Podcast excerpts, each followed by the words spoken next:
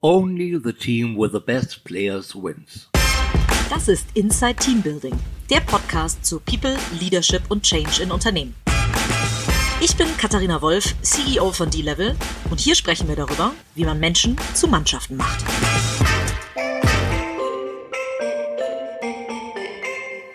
Hallo und herzlich willkommen zu einer Spezialausgabe von Inside Team Building. Warum eine Spezialausgabe? Weil wir uns heute ganz dezidiert mit dem Thema Generation Y und Z beschäftigen wollen.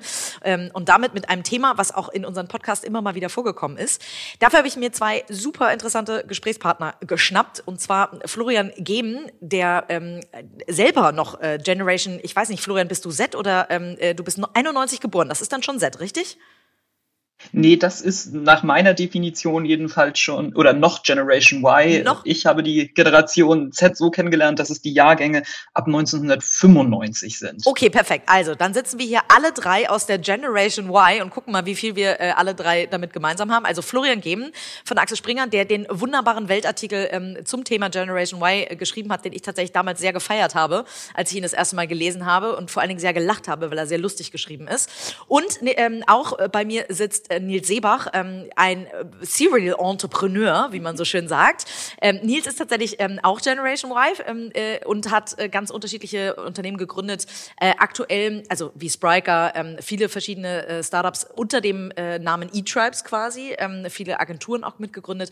Und du selber bist jetzt auch in, bei eTribes ähm, selber äh, noch beschäftigt und ähm, äh, ihr baut da gerade ganz kräftig aus. Ist eine tolle Digitalberatung. Jeder, der sich darüber mal ein bisschen mehr informieren mag, ähm, äh, ist auf jeden Fall eingeladen, bei eTribes auf die Seite zu gucken. Ihr heiert ja auch gerade ganz kräftig. Äh, super. Ich, ich finde den Werbeblock jetzt auch gut. Also, genau, äh, genau. Auf jeden Fall so, super. das war der Werbeblock zum Start. Ähm, und ich würde sagen, wir gehen jetzt einfach mal direkt ins Thema. Denn warum habe ich mir die beiden ausgesucht?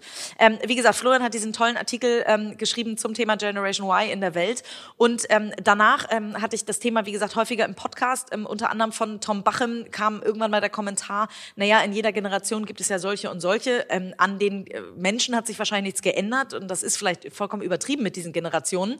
Und dann kam ein äh, toller LinkedIn-Artikel von Nils raus, äh, dem ich natürlich seit langer Zeit folge und äh, seine Artikel tatsächlich auch lese, ähm, der sich ähm, ein bisschen darüber echauffiert hat, dass der Generation Y und Z häufig Unrecht getan wird, indem sie in vielen Dingen vorverurteilt wird. Und darüber wollen wir heute sprechen. Ähm, lieber Florian, vielleicht magst du, jetzt habe ich schon so eine Kurzvorstellung gemacht, ganz kurz mal sagen, wie du zum Ge Thema Generation Y gekommen bist. Ja, wir haben einfach gemerkt, dass das ein Thema ist, das sowohl die Unternehmenswelt, ich bin Redakteur im Wirtschaftsressort der Welt hier in Berlin, als auch äh, unsere Leserinnen und Leser sehr beschäftigt. Es ist äh, so, dass die Generation Z und auch die Generation Y ja jetzt mitten im Arbeitsmarkt stehen oder nach und nach jetzt in den Arbeitsmarkt kommen. Das heißt, viele Vorgesetzte, viele Unternehmen, aber auch beispielsweise die Verwaltung, die kommen jetzt mit neuen Ideen, die in die Arbeitswelt eingebracht werden, in Kontakt.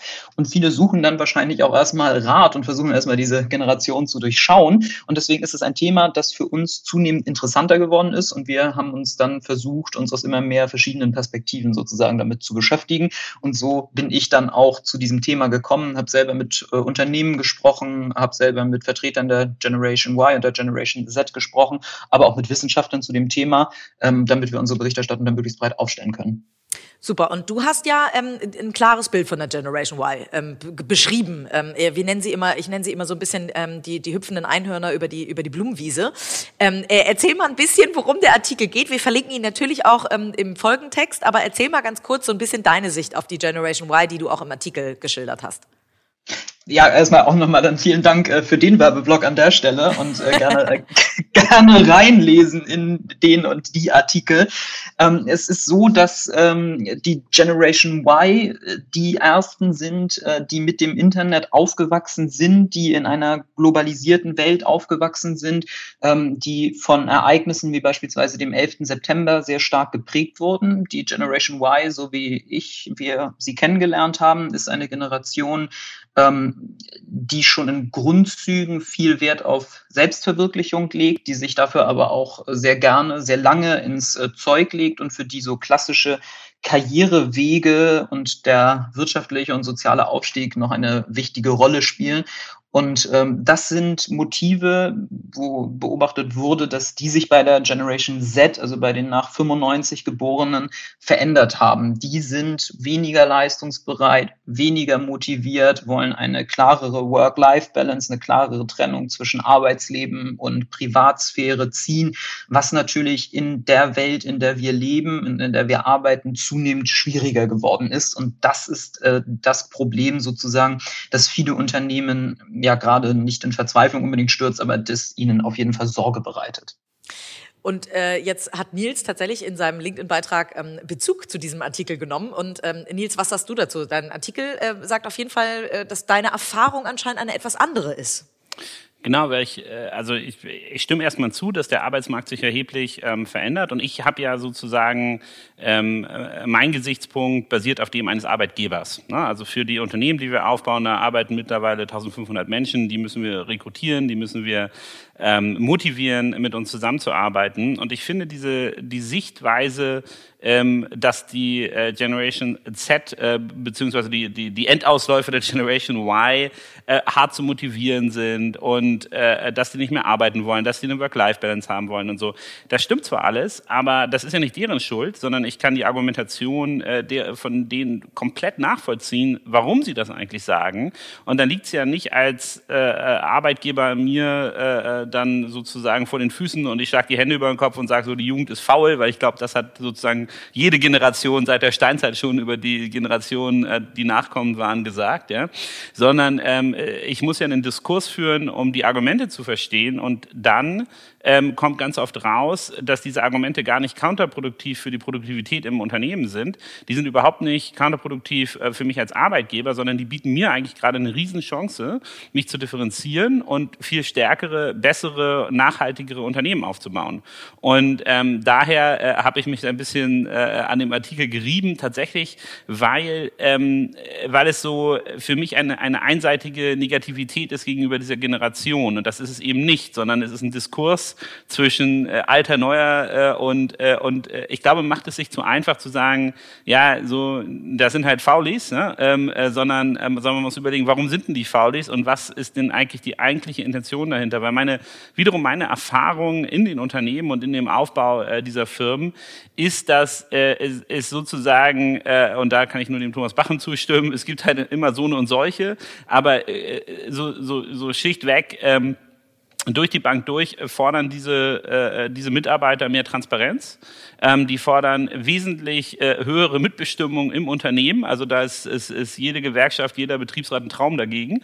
Ähm, und, ähm, äh, und äh, das sind halt zwei Punkte, diese Transparenz und die, äh, und die Mitbestimmung, die hat man schlichtweg in der Digitalisierung halt auch. Ne? Und da, daran sind die schon gewöhnt. Das ist für die Usus. Und ich glaube, wenn man äh, guckt, dass man digitalisieren will, dann muss man ganz genau zuhören, was diese Generation will und das umsetzen. Tauschst du dich viel mit äh, Unternehmern aus, Nils, ähm, zu dem Thema? Also ob ihr, ob du da äh, alleinig äh, bist in, in dieser Wahrnehmung oder ob das noch mehrere so empfinden? Also ich glaube, ähm, ich habe ja zwei, äh, zwei ähm, ähm, Aspekte. Einerseits habe ich die anderen Startup-Unternehmer, mit denen ich interagiere. Ne? Und ähm, ich glaube, da sind alle, äh, würde ich sagen, so 50-50. 50 Prozent freut sich über die Mitarbeiter, wenn man die anders motivieren kann, wenn man da reingehen kann, mit denen anders interagieren kann. Und 50 äh, äh, gucken eher traurig, äh, weil sie auch noch äh, eigentlich sagen, so, du, ich zahle dir äh, krasses Gehalt, kriegst einen Obstkorb, äh, Obstkorb bitte arbeite hart.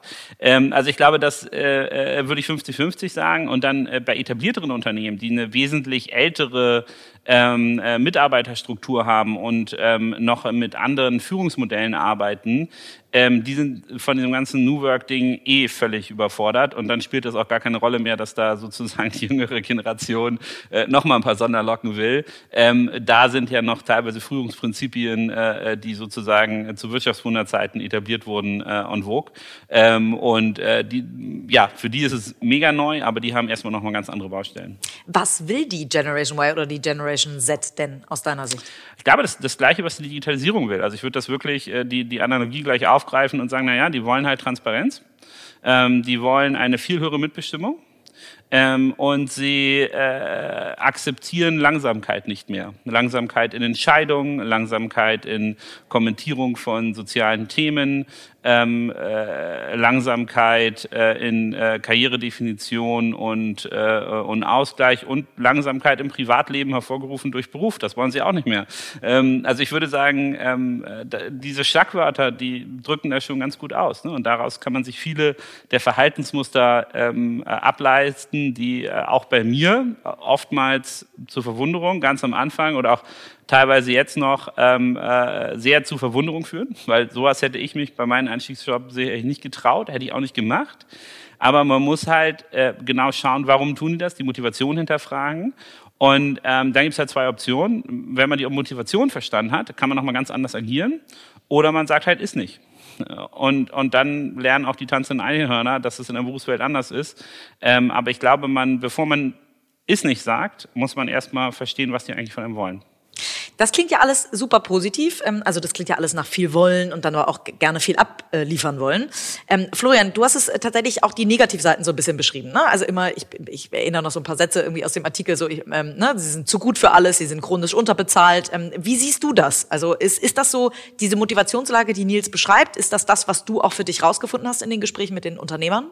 Ich glaube, dass es tatsächlich, ähm, dass das viele positive Punkte sind. Ähm, was allerdings äh, durchaus äh, für Unternehmen äh, zum Problem werden kann, ist tatsächlich, dass uns viele Unternehmer zurückgemeldet haben, dass die Gehaltsvorstellungen ähm, nicht nur angemessen, sondern tatsächlich deutlich überzogen sind. Also dass da mal bei Hochschulabsolventen 80.000 Euro Jahresgehalt im Raum stehen beim ersten Job. Das ist etwas, was uns Unternehmer zurückgemeldet haben, dass dafür dann aber auf der anderen Seite bitte von 9 bis 17 Uhr gearbeitet werden soll und dann pünktlich nach acht Stunden auch wirklich Feierabend ist.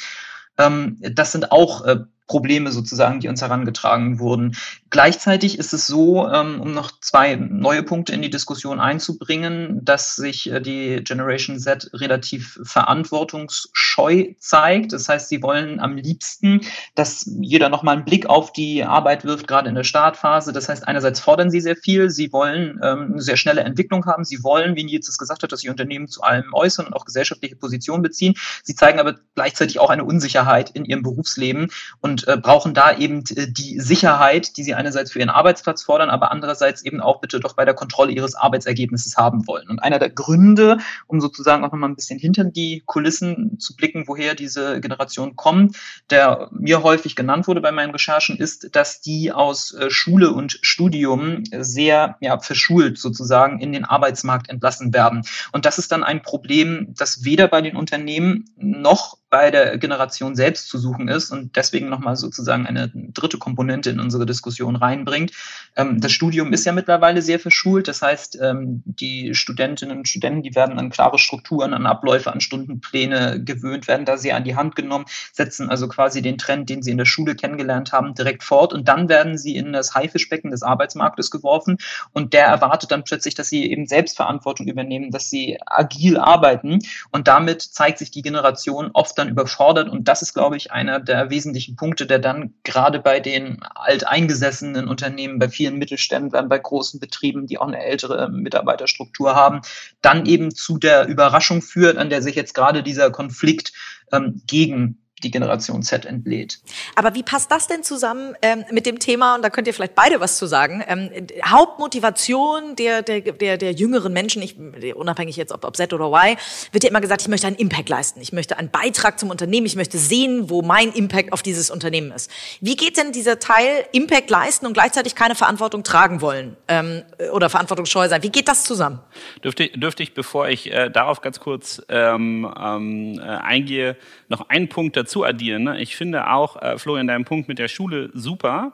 Ähm, also auch da kein Streit. Ich würde ihn sogar noch ausweiten. Also ich merke ja jetzt selber auch mit meinen Kindern, wie heutzutage Erziehung abgestimmt wird und diese Diskussion, die ich manchmal mit, gerade mit sehr jungen Mitarbeitern, die so 95 später geboren sind, führe, finde ich relativ überraschend, was die wohl schon im Elternhaus für Prägungen bekommen hatten. Ja. Wir hatten, also teilweise ähm, sind äh, bei uns in der Schule Kinder, die benehmen sich halt im Unterricht nicht und, ähm, und dann denke ich immer so, ja, soll die Lehrerin die halt rund machen ne? und sagen, nee, so geht es nicht. Es gibt nicht immer nur einen, einen Strahle-Smiley, sondern es gibt auch mal einen Smiley, der nach unten guckt. Und wenn du dich hier nicht benimmst, dann läuft das nicht. Ne?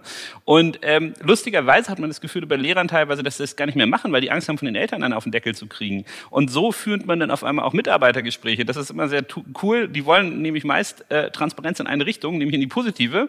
Und wenn man da mal kritisiert, dann sind sie sofort bis ins Markt getroffen, weil äh, null Kritikfähigkeit im Elternhaus gelehrt wurde und das wurde in die Schule übertragen. Also ich glaube, wir können gleich den Punkt Kritikfähigkeit, an dem man dann, äh, an dem man dann mit den Mitarbeitern arbeiten muss, mit reinnehmen. Weil für mich ist es klar, ich lobe gerne, aber wenn, wenn Kritik berechtigt ist, kritisiere ich auch sehr berechtigt gerne. Auch das wurde schon viel früher als die Schule nicht mehr, nicht mehr mit reingenommen. Also Florian, da, da, auch da äh, wirklich Übereinstimmung Schule wie auch Elternhaus ähm, wurden da andere Sachen gelehrt. Ich kann mich an, sehr vibrant an ein Mitarbeitergespräch erinnern, wo eine Mitarbeiterin meinte, sie fühlt sich nicht so richtig wohl, nicht, nicht selbstverwirklicht. Deswegen geht sie und dann meinte ich, hast du denn schon einen neuen Job? Und sie meinte, nee, habe ich noch nicht, ich fühle mich nur nicht so. Und dann meinte ich, hast du das mal mit deinen Eltern besprochen? Weil wenn ich zu meinen Eltern gegangen wäre, einen Job gekündigt hätte, ohne neuen gehabt hätte, weil ich mich so fühle, dann äh, hätten, wir, äh, hätten wir wohl die eine oder andere ernsthafte Diskussion, unabhängig von meinem Alter geführt. Ähm, also das finde ich, äh, finde ich nur als, als kleinen Einwurf ähm, auch sehr interessant, damit umzugehen. Ähm, und ich glaube zu, äh, zu deiner Frage, die äh, äh Katharina, zu deiner Frage mit der äh, Leistungs, äh, ähm, mit dem Leistungswillen und dem Impact zu erzielen, das sehen die differenzierter äh, ähm, und, und, und nicht unbedingt folgerichtig, aber differenzierter. Und zwar, ähm, äh, ich glaube, es wird immer wieder die Forderung angetragen, dass das Unternehmen ähm, unbedingt Impact erzeugen muss. Aber nur wenige äh, abstrahieren das auf sich. Ähm, also dann, also das, äh, das ist auch eine gewisse Wissenslücke. Also dann wird dann doch gesagt, äh, also die sind ja insofern äh, führungsorientiert, aber dann gesagt wird, ja, was macht denn ihr für den Klimawandel? Und dann sagt man, na ja, so guck mal, äh, äh, hier die Plastikflasche auf deinem Schreibtisch, vielleicht benutzt du einfach die Gläser, die wir zur Verfügung stellen. Ähm, also das ist für mich so, so ein, ein, ein Core-Beispiel, dass da oft nach einer höheren Autorität gerufen wird, die das dann schon macht, ähm, das aber nicht auf das subjektive Verhalten umgelegt wird, ähm, das dann kommt. Auch das ist für mich eine Sache, wo man dann sprechen muss ne, und sagen muss, ja, hör mal zu, wir können hier als Unternehmen eine Menge Sachen machen, aber am Ende buchst du die Reisen, am Ende äh, sorgst du dafür und da musst du das auch selber verantworten. Und das ist für mich ähm, tatsächlich äh, ein Lernbereich auch zu den vorher genannten Punkten mit den Gehältern. Wir haben das jetzt so gemacht, wir kriegen auch Leute, die haben solche Gehaltsvorstellungen, wo ich immer so denke, in welcher Welt liebst du eigentlich? Und wir haben tatsächlich äh, so eine Tabelle gebaut für unsere Berufseinsteiger, wo genau vorgeschrieben, was eigentlich dein Karrierepfad bei uns und was musst du können. Und dann setzt man sich hin und sagt, also, du bist hier Jobeinsteiger, du musst A, B, C, D, EF können und dann spricht man das mit denen durch und, und, und geht auch rein in die Diskussion und sagt, kannst du das, kannst du das nicht, kannst du das, kannst du das nicht, kannst du das. Und dann dürfen die sich selber einordnen. Mit auch den sozusagen Gehaltsbrackets stehen daneben. Und man sagt halt, du, du kannst hier gerne 80.000 Euro verdienen, du musst halt nur Punkt A bis X musst du erfüllen. Erfüllst du das? Und dann sagen die irgendwann nein und dann ordnen sie sich selber in die untere Kategorie ein und dann ist auch die Diskussion vorbei. Also es ist, also auch da ist wieder. Ehrlich ist denn das? Oder also oder wie wie gut ist die Selbsteinschätzung? Weil Selbst- und Fremdeinschätzung ist ja auch so ein bisschen so ein Thema der Generation Y, was ja auch aus dem Artikel von Florian so ein bisschen. Genau, das also das das ähm, äh, die Diskussion hat man dann äh, äh, und die muss man sehr ernst führen, weil da ist immer ein großes Delta dabei. Ne? Also wenn du jetzt jemanden kommst, der sagt hier, ich möchte gerne ein Team führen, und du sagst, hast du denn schon jemals ein Team von Professionals geführt? Nein, aber in meiner Studentengruppe war, war ich immer der Chef. Da muss man, da muss man nochmal aufzeigen, was das vielleicht anders sein könnte. Aber ansonsten kann man ja mit den meisten Berufsrastern auch bei uns in der agilen Welt äh, sagen, hier bist du Scrum Master, bist du nicht Scrum Master. Kannst du diese Methodiken, kannst du sie nicht. Ähm, und dann nimmt man im Ganzen ein bisschen diesen subjektiven, ich habe gehört, äh, äh, hier mein Schwager, der Vetter vom Nichte, die irgendwie beim, äh, bei McKinsey arbeitet, kriegt 80.000 Euro, der kannst du dann völlig die, die, die, die Luft rausnehmen, weil du musst äh, denen einfach beibringen in der Arbeitswelt, was ist denn das Verhältnis Verhältnis aus Leistung und Gehalt. Und wenn du eine gewisse Leistung erzielst, du, dann kannst du auch gerne bei uns, du kannst auch bei uns einsteigen und kannst sechsstellig verdienen, wenn du denn all diese Brackets erfüllst. Und wenn du das machst, wunderbar. Dann, also wir haben auch bei uns teilweise äh, sehr juniorige Mitarbeiter, die zum Beispiel Sales-Erfolge mitbringen, die Sales reinbringen. Äh, so, die kriegen sofort eine, eine, eine völlig andere Berücksichtigung. Und wir geben ihnen halt die Transparenz darauf. Wir sagen, wenn du die Kästchen erfüllst, dann wirst du auch bei uns Partner. Dann erfüll mal. Und ich glaube, das, äh, so, so muss man arbeiten. Was man halt nicht sagen kann, ist, wenn einer kommt rein mit 80.000, du sagst einfach nie 50.000. Das zieht leider, Wahrscheinlich leider nicht transparent genug. Florian, wie siehst du das mit der Selbst- und mit der Fremdeinschätzung? Ist das ein, auch ein Thema der Generationen? Ja, äh, würde ich tatsächlich ähm, so sagen. Auch aus dem, worüber wir jetzt gerade gesprochen haben, beobachte ich da doch eine relativ große Diskrepanz sozusagen, die ich auch in meinem eigenen Umfeld immer mal wieder gemerkt habe, dass man in, in, der, in der, im Studium quasi in Praktika merkt, dass man potenziell viel erreichen kann und sich dadurch vielleicht dann wirklich eine etwas überzogene Selbsteinschätzung auskommt, die sich eben dann manifestiert in dem, worüber wir gerade eben gesprochen haben. Also beispielsweise in den doch sehr hohen Gehaltserwartungen, beispielsweise im äh, Bereich der Selbstverwirklichungsmöglichkeiten, beispielsweise in den Ansprüchen, die man dann an einen, an ein Unternehmen hat. Und ich glaube, ähm, dass die Fremdeinschätzung durchaus davon kommt, von dem dem, was du gerade angesprochen hast, dass tatsächlich einfach zu wenig gesprochen wird ähm, innerhalb des Unternehmens, äh, dass einige Unternehmen durchaus so agieren und sagen, 80.000 ist nicht, es sind dann halt nur 50.000 und äh, dass dann keine Möglichkeit mehr zur Transparenz äh, geboten wird. Ich glaube, dass äh, Transparenz und Gespräche an dieser Stelle einfach ein wichtiger Schlüssel sind. Die funktionieren aber nur dann, wenn sich beide Seiten aufeinander zubewegen und da darf dann einfach keine der beiden Seiten sozusagen auf ihrer Position beharren. Genau, und ich glaube auch, der, der andere Punkt da ist sicherlich auch, dass man nicht mit Extrempositionen arbeiten muss. Ne? Es gibt sicherlich bei uns auch immer wieder junge Mitarbeiter, von denen wir uns ruckzuck in der Probezeit trennen, weil wir auch durch Transparenz diese Lücke zwischen Selbstwahrnehmung und unserer Wahrnehmung nicht geschossen bekommen. Ne? Und ich glaube, man darf aber auch nicht an den Kandidaten die Generation bemessen, sondern man muss so, so ein gesundes Mittel nehmen. Ne? Und äh, natürlich gibt es die Extremfälle, die frisch von der Uni kommen und sagen, warum bin ich denn hier nicht Managing Director und, äh, und äh, arbeite nur zwei Tage die Woche Woche bei 200.000 Euro Gehalt. Ähm, ähm, äh, also so, die gibt es, aber da muss man sich auch trennen. Ne? Dann kriegen die, kriegen die auch mal wahrscheinlich das erste Mal in ihrem Leben ehrliches Feedback, ähm, äh, dass bestimmte Sachen nicht gehen. Aber auch das mit einem hohen Transparenzlevel, weil man bei uns, wie gesagt, wieder in die Tabelle guckt und sagt, hier guck mal, äh, das, das beißt sich gerade ne? und das, das geht halt nicht. Ähm, und ich glaube, das sind äh, wichtige Aspekte. Wir haben ja noch tatsächlich, ähm, also Florian, du äh, zitierst ja auch in deinem Artikel ähm, äh, eine Studie und ähm, das Thema Studien ähm, finde ich total spannend, weil ganz viele Studien tatsächlich was anderes belegen als das, was die Realität oder was die Wünsche dieser Generation sind. Zum Beispiel, also wir hatten ein tolles Interview mit einem ähm, auch einem äh, tollen Journalisten, Daniel Rettich, der ein Buch über ganz viele Gerüchte und wie man mit der man aufräumen kann und warum an jedem Gerücht auch ein bisschen was Wahres dran ist, ähm, äh, haben wir geführt. Ähm, äh, und da, der sagt zum Beispiel, man muss gar nicht immer das lieben, in dem, worin man wirklich erfolgreich wird. Also nicht, man wird nicht nur in Dingen erfolgreich, die man liebt. Oder Homeoffice ist ein absoluter Karrierekiller. Ähm, das heißt, ähm, ich sehe ganz viele ähm, äh, schöne Dinge, die die Generation Y fordert, wo Studien aber belegen, dass das eigentlich gar nicht gut für sie ist. Nils, jetzt hast du gesagt, äh, man muss ähm, dann richtig Grenzen setzen. Wie erklärt man denn jemanden, ähm, also wie setzt du Grenzen und wie erkläre ich denn ähm, jemanden, der, der Dinge fordert, die entweder für ihn oder für mein Unternehmen gar nicht gut sind, dass das nicht geht? Da kannst du sagen, also äh, im Eltern, selbst wenn im Elternhaus was schiefgegangen ist, ähm, wie, wie, äh, wie, wie, wie, wie erzieht man die etwas später quasi dazu, dass sie verstehen, warum etwas funktioniert und warum nicht? Genau, also ich, ich kann dir sagen, wie es auf jeden Fall nicht mehr geht. Das sind nämlich Ansagen. Ähm, das bedeutet, ich kann mich nicht vorne hinstellen und sagen, Jungs, alle rechts rum hier oder Mädels, alle links rum. Das funktioniert nicht mehr. Ähm, das bedeutet, man geht tatsächlich, und das ist, glaube ich, auch das, was Arbeitnehmer sehr stört, man geht in einen gleichberechtigten Diskurs über einen bestimmten Punkt.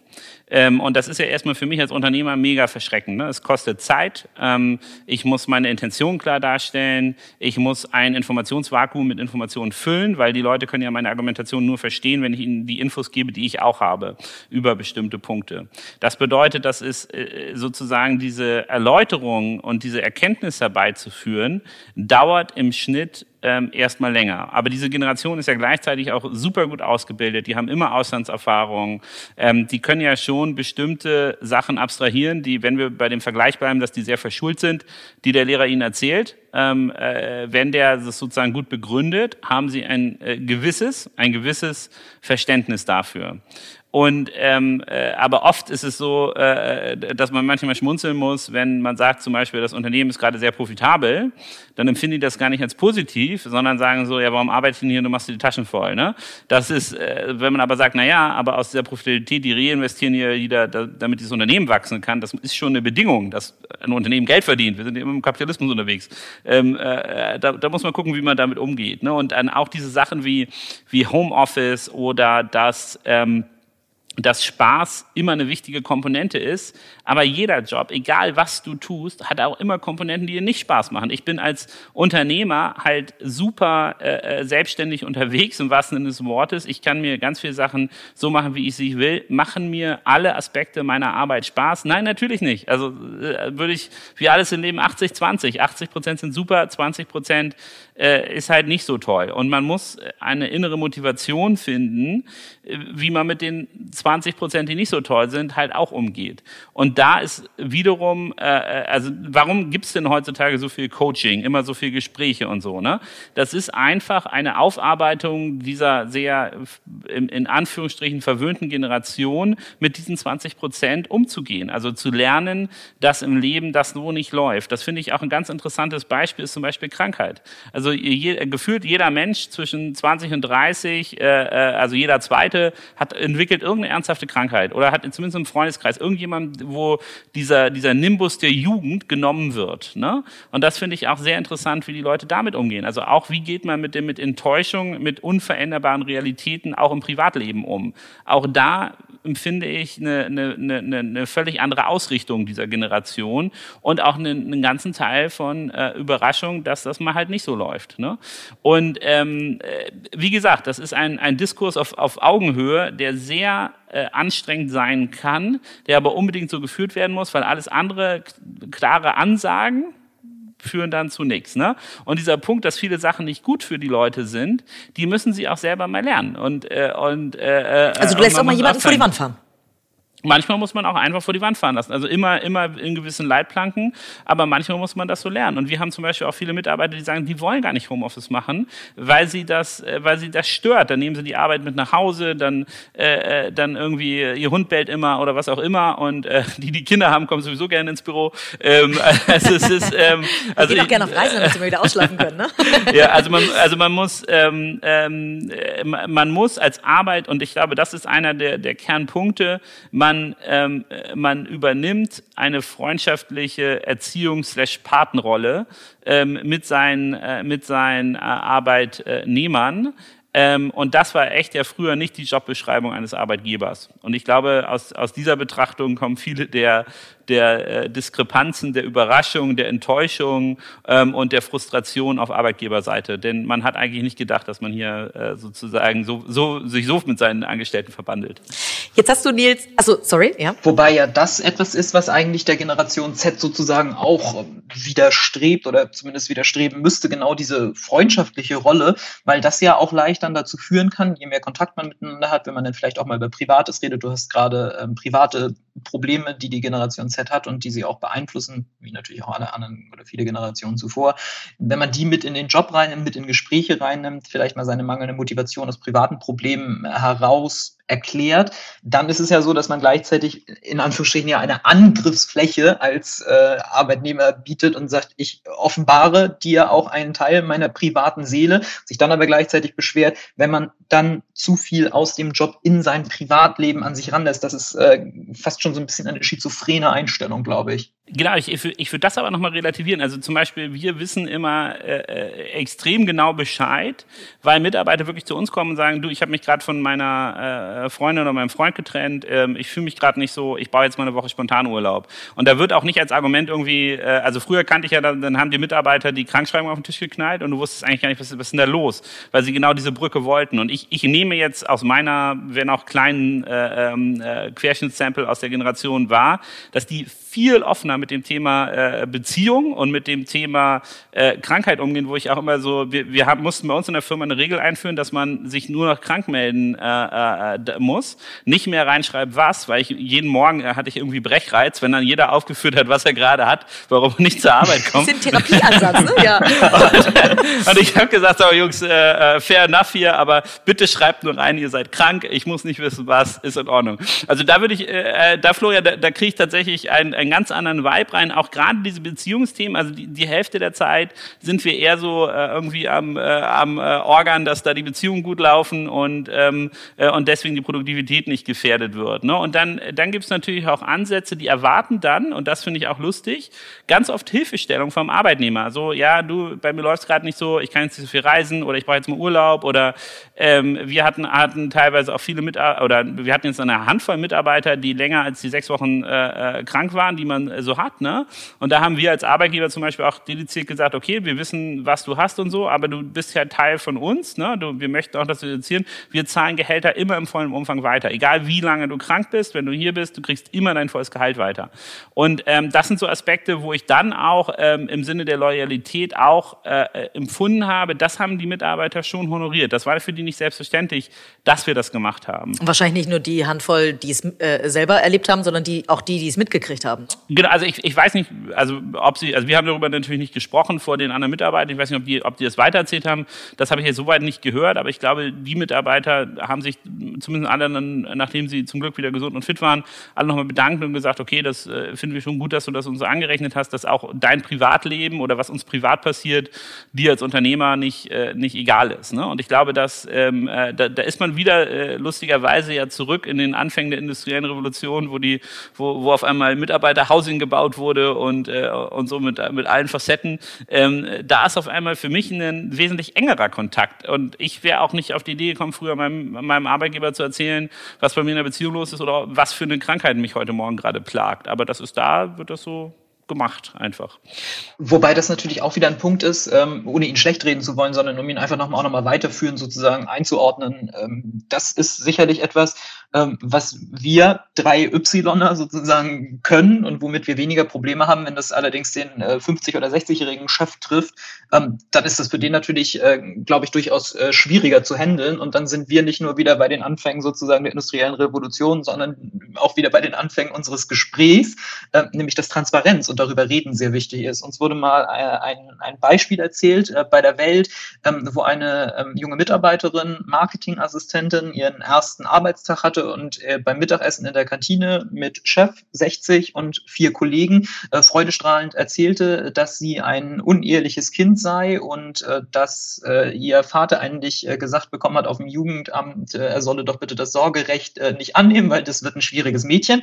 Damit waren die älteren Kollegen vollkommen überfordert und ich glaube, sowas in Balance zu kriegen, das geht dann auch nur wieder wenn man miteinander redet. Und das ist wahrscheinlich einfach ein äh, Gewöhnungsprozess was auch ein ganz versöhnliches Fazit äh, ist, was wir aus ähm, Gesprächen rausgekriegt haben mit Experten, äh, mit Wissenschaftlern. Das spielt auch ein bisschen auf das an, was du gesagt hast, Nils, dass ich äh, oder geschrieben hast in einem LinkedIn-Artikel, dass man sich schon bei den alten Römern ähm, darüber aufgeregt hat, dass die Nachwelt ähm, den Bach runtergeht die haben gesagt, es braucht vielleicht einfach 10 oder 20 Jahre, bis sich das Ganze einspielt. Das finde ich jetzt ganz schön, dass äh, Florian das ähm, nochmal ein bisschen in Relation gesetzt hat. Es geht eben ähm, nicht nur um Menschen der Generation Y, die wir das jetzt vielleicht nachvollziehen können, sondern eben auch vielleicht um den 50-Jährigen, der damit total überfordert ist als Chef, weil er das noch nicht gewohnt ist.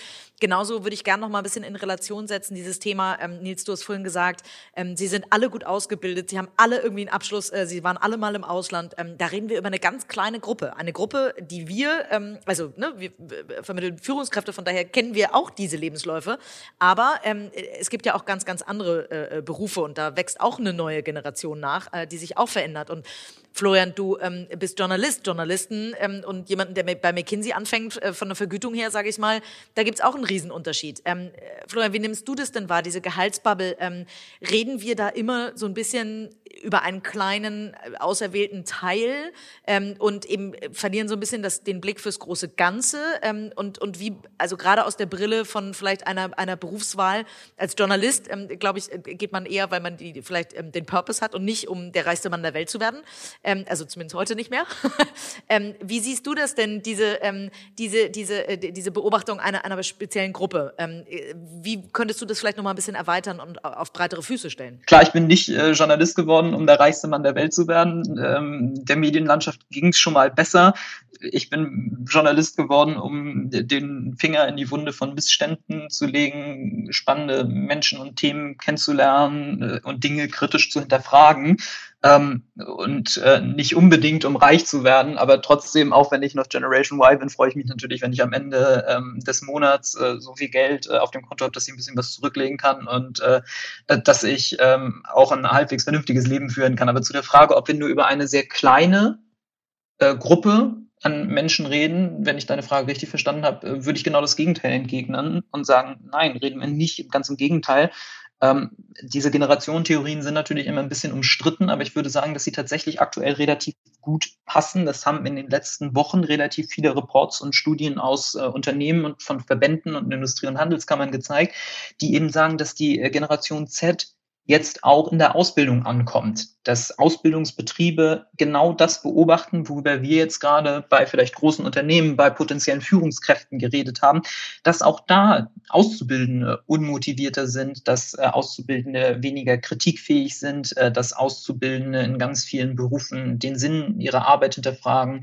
Ähm, es gab letztens einen Report des Deutschen Gewerkschaftsbundes, der Jugendorganisation des Deutschen Gewerkschaftsbundes. Da kam raus, dass die Ausbildungszufriedenheit in Deutschland das erste Mal seit Erhebung dieser Daten unter 70 Prozent gefallen ist. Das heißt, immer mehr Jugendliche werden unzufrieden mit ihrer Ausbildung. Immer weniger Jugendliche wollen Überstunden machen, sind bereit dazu, mehr Arbeit zu leisten und sie sind auch weniger kritikfähig. Was, und da sind wir aber wieder bei dem Thema, was auch in äh, Unternehmen und für potenzielle Führungskräfte, über die wir ja jetzt schon gesprochen haben, gilt, ähm, immer mehr Auszubildende müssen beispielsweise aber auch ausbildungsfremde Tätigkeiten äh, übernehmen. Da berichtete eine, eine junge Auszubildende zur äh, Bäckereifachverkäuferin, die sagte, ich muss jetzt die Toiletten putzen. Äh, das ist natürlich überhaupt nicht in Ordnung, das geht gar nicht, das wäre in keiner Generation gegangen.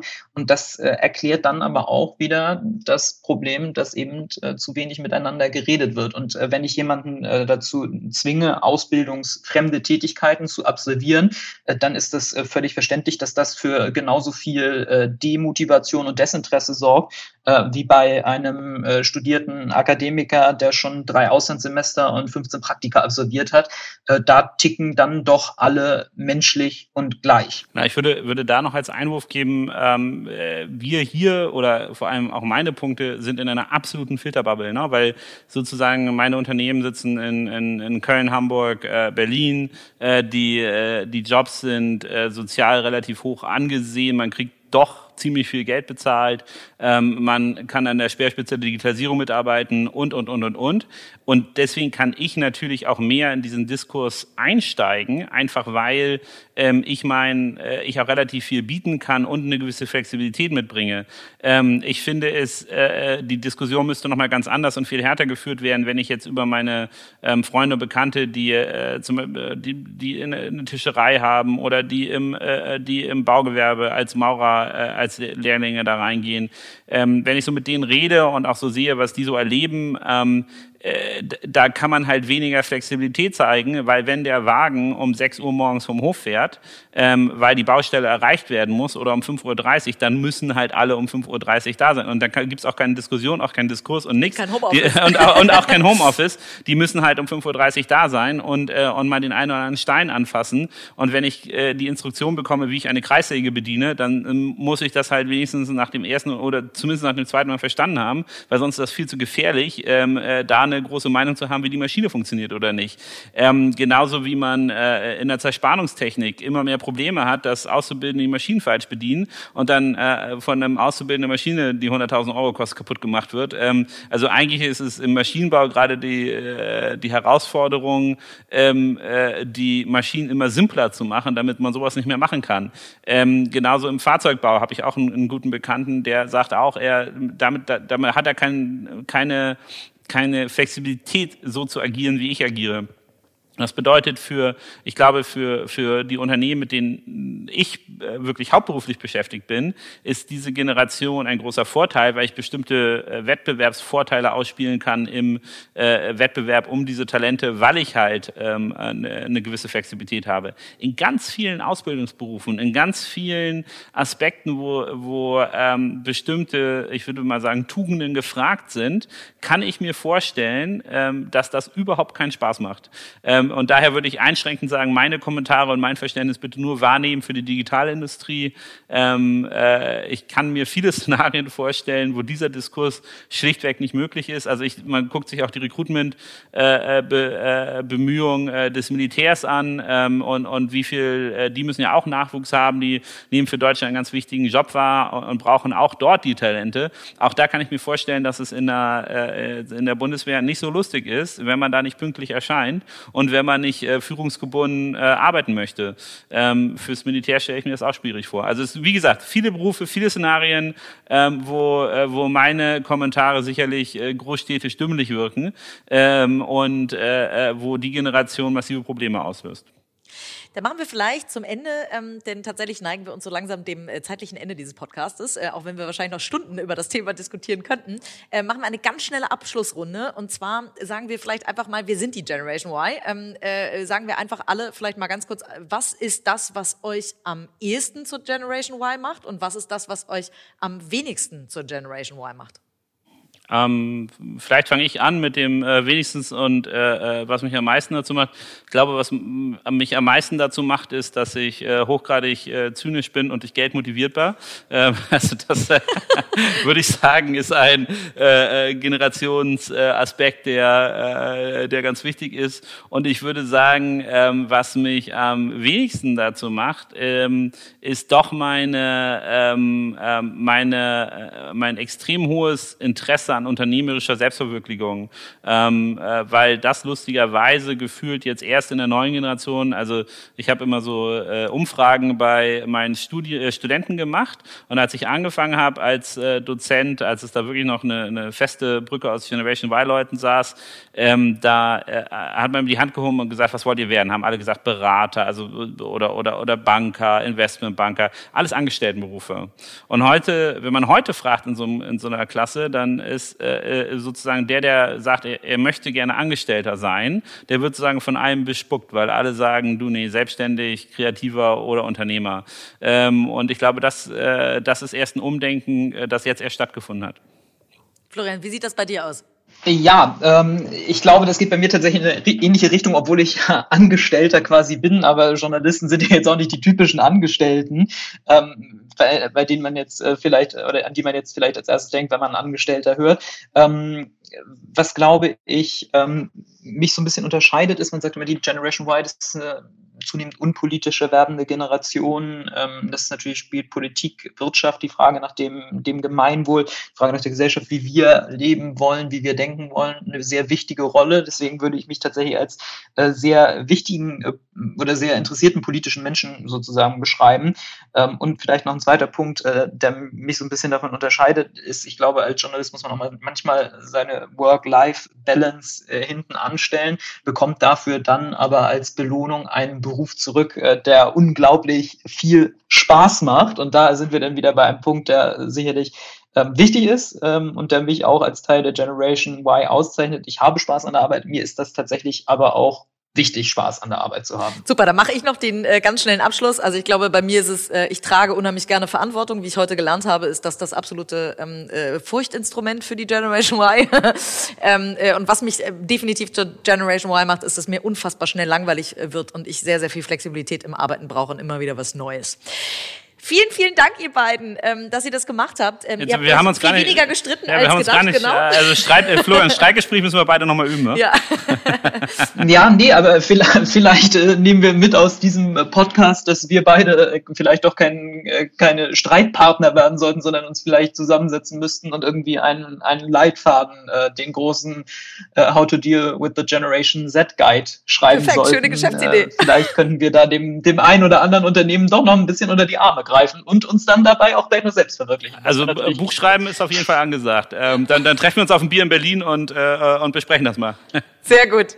Alles klar, sehr gerne. Klasse. Also, eine tolle Idee ist geboren. Vielen, vielen Dank, dass ihr euch die Zeit genommen habt ähm, und so ehrlich mit äh, mir gesprochen habt. Ähm, euch ähm, äh, an, an E-Tribes, an, an dich, Florian, als, als Journalist. Ähm, wir wünschen uns noch ganz viele solcher tollen Artikel und ähm, wir wünschen uns noch viele solcher toller Unternehmen. Von daher ähm, vielen Dank, dass ihr euch die Zeit genommen habt und mitgemacht habt. Vielen Dank, freut uns sehr. Vielen Dank für die Einladung. Ja.